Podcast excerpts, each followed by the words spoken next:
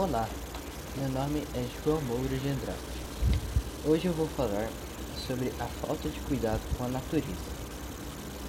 E também eu peguei um versículo. Esse versículo, ele está em Romanos, capítulo 8, versículos 19 ao 22. E o versículo eu vou ler agora.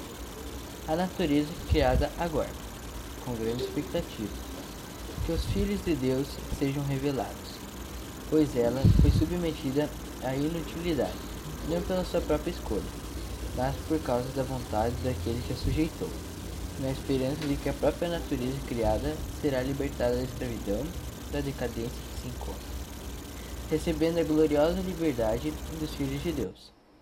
Sabemos que toda a natureza criada geme até agora, como em dores de parto. Agora eu vou ler o texto o texto que eu fiz sobre a falta de cuidado com a natureza. E eu falo um pouco de sustentabilidade.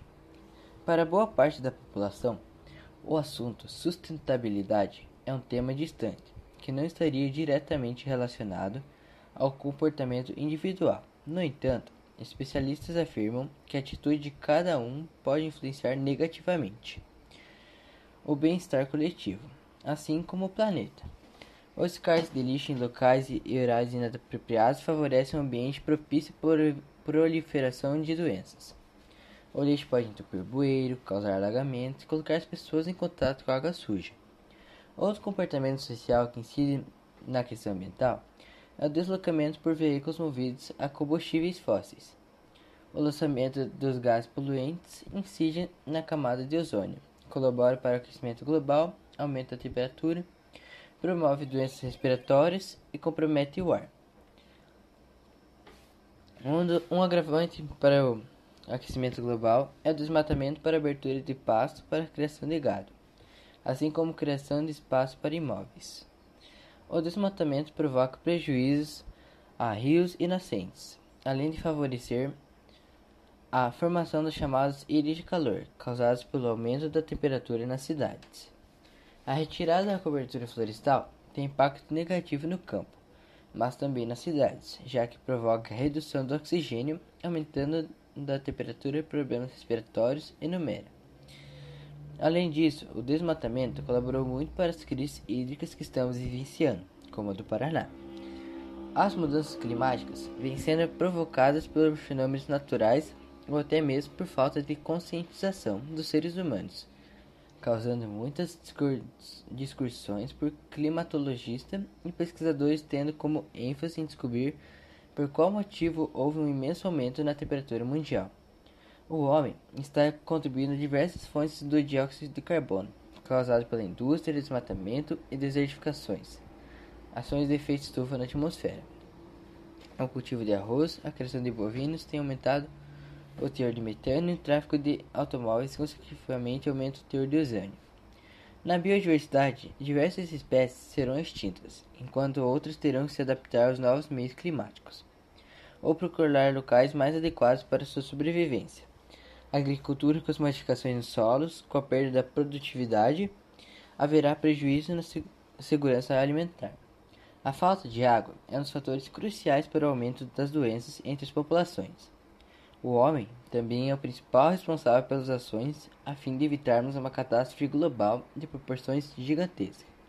Sendo assim, o homem tem se tornado um dos maiores paradigmas científicos, pois todos esses problemas que vivenciamos hoje vêm sendo causados há séculos. No entanto, somente agora o mesmo se deu conta disto.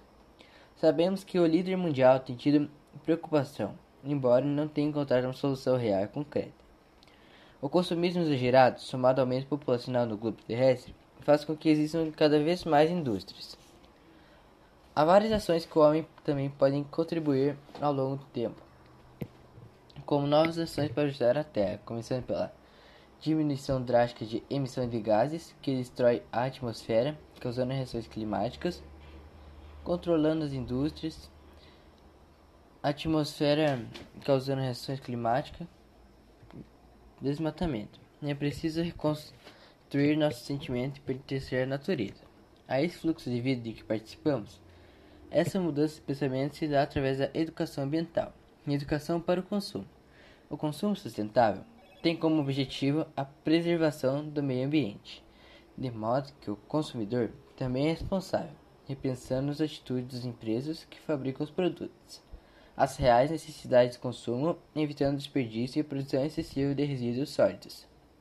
Levando em consideração a questão das desigualdades sociais, a, a publicidade que cria necessidade com relação a produtos nem tão essenciais assim, além de saúde e segurança do consumidor. O lixo hospitalar e resíduos industriais perigosos, em regra, são mandados para os incineradores, que é a queima do lixo, entre outros hábitos que contribuem para o consumo sustentável. O homem, ainda assim, é a grande esperança para a restauração e equilíbrio do nosso planeta. Esse foi o texto. Muito obrigado por vocês, ouvintes. E eu vou deixar uma música que fala sobre esse tema, que é do cantor Catsibarnia Paulinho Macuco Macuco. É um acústico. O nome da música se chama Terra.